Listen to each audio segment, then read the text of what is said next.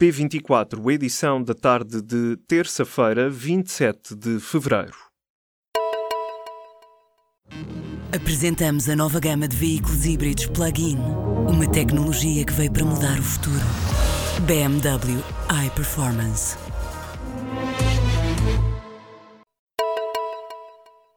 Centenas de alunos das escolas dos Conselhos de Alijó, Sabrosa e Vila Real regressaram mais cedo a casa por causa da queda de neve. O agravamento do estado do tempo fez-se sentir ao início da tarde desta terça-feira nos Conselhos do Distrito de Vila Real. De acordo com a RTP, naquela região havia várias estradas fechadas, como a A24 e o IP4 por causa da neve. Segundo o Instituto do Mar e da Atmosfera, a queda de neve acima dos 400 400 ou 600 metros, deixa os distritos de Bragança e Vila Real sob aviso laranja entre as 6 da tarde desta terça-feira e as 6 da manhã de quarta-feira. Na Alemanha, os carros a diesel podem vir a deixar de circular nas cidades. Um tribunal administrativo germânico com sede em Leipzig decidiu que os Estados podem proibir a entrada de veículos a gás óleo em certas áreas. A decisão foi motivada por dois processos relativos a Stuttgart e Düsseldorf. Nestes locais, a poluição aérea ultrapassa os níveis admissíveis. Há mulheres sírias a serem vítimas de abusos sexuais em troca de ajuda humanitária. A história foi revelada nesta terça-feira pela BBC e os casos aconteceram sobretudo no sul da Síria. A maioria dos abusos é cometida por parte de homens ligados a agências das Nações Unidas.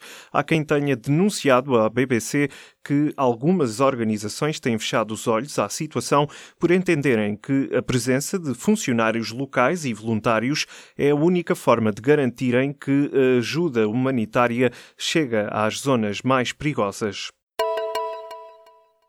Até que ponto as alterações climáticas causam conflitos? As mudanças no clima têm sido usadas como argumento político e estudos científicos também têm estabelecido esta relação, mas uma equipa de cientistas da Austrália e da Alemanha percebeu que os estudos tendem a centrar-se em locais que já têm mais conflitos violentos. Os investigadores analisaram vários artigos científicos publicados entre 1990 e 2017. Concluíram que a ligação entre as alterações climáticas e os conflitos tem sido exagerada exagerada, já que há uma tendência para estudar países com mais violência ou locais que são mais convenientes. Enquanto predominam estudos sobre África, outros continentes que são vulneráveis às alterações climáticas quase não são mencionados, como a América do Sul e a Oceania.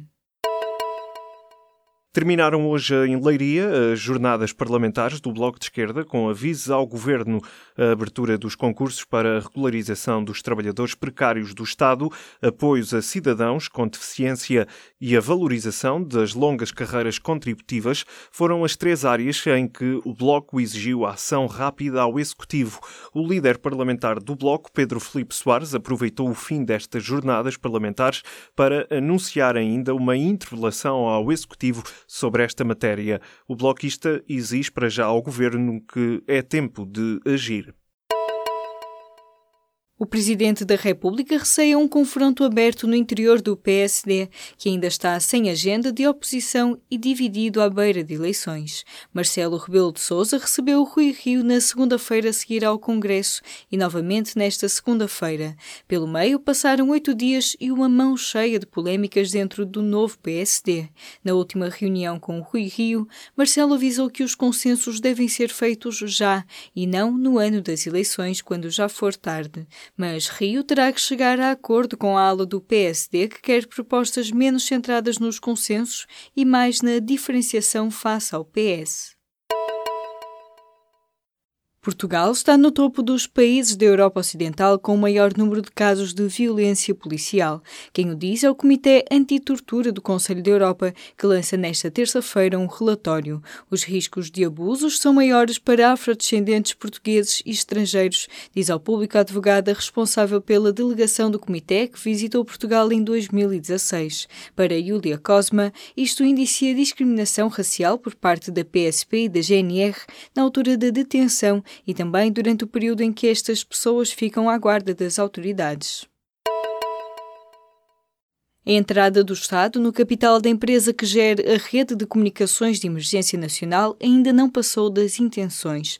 O governo anunciou em outubro que iria entrar no capital da Ciresp, mas até agora não deu passos concretos no processo, que envolve operações financeiras complexas e pode arrastar-se para depois do verão.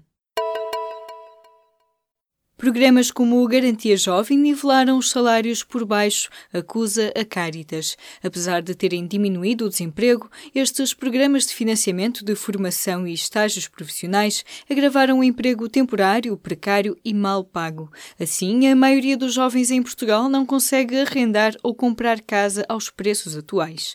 A Caritas apresenta nesta terça-feira um estudo com cinco recomendações para o governo.